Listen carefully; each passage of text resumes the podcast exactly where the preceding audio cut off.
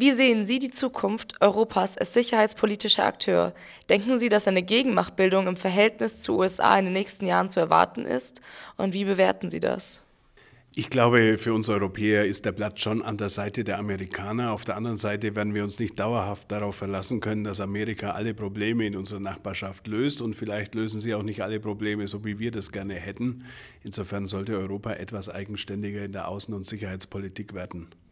Gegenwärtig beherrscht der russisch-ukrainische Krieg an Europas östlicher Peripherie die Debattenräume. Denken Sie, dass die EU autonome militärische Kapazitäten aufbauen sollte? Wenn ja, in welcher Ausprägung? Braucht Europa eine Armee?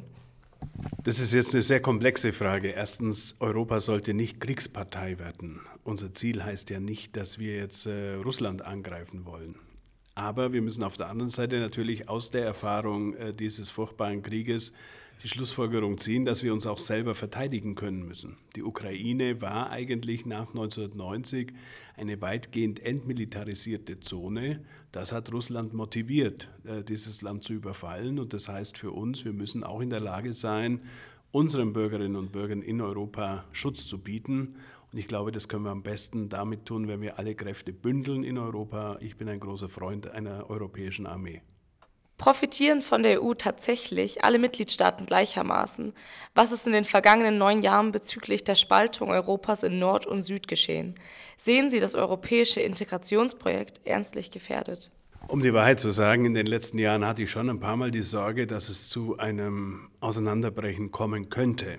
Und insbesondere der Nord-Süd-Bruch, wie Sie ihn beschrieben haben, ist eine große Herausforderung. Hier geht es um die Frage, wie organisieren wir unsere Staatshaushalte, wer haftet am Ende dafür, also wie kriegen wir die Mitgliedstaaten in die Lage, ihre Aufgaben auch budgetär zu erfüllen. Aus heutiger Sicht sage ich, äh, zu Überraschung vieler, auch von Herrn Putin, hat es Europa ganz schnell geschafft, wieder geschlossen zu agieren.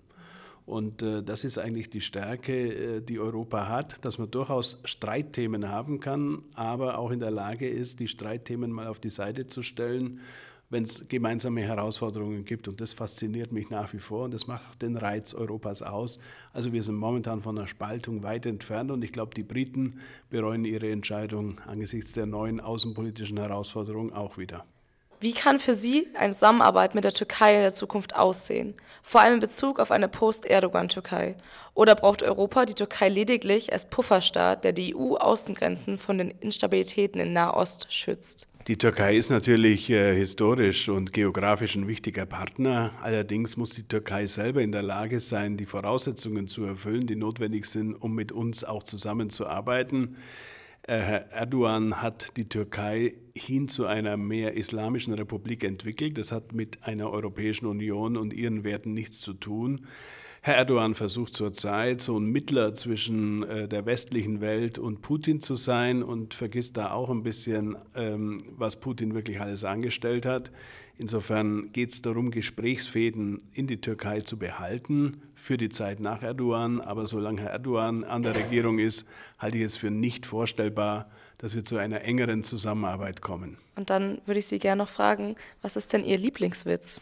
Ja, hier in Brüssel gibt es natürlich schon einen Witz, wo man versucht, so die äh, Europäer ein bisschen zu persiflieren. Wann funktioniert Europa am besten, wenn die Deutschen alles organisieren, wenn die Franzosen kochen und die Italiener die Liebhaber sind?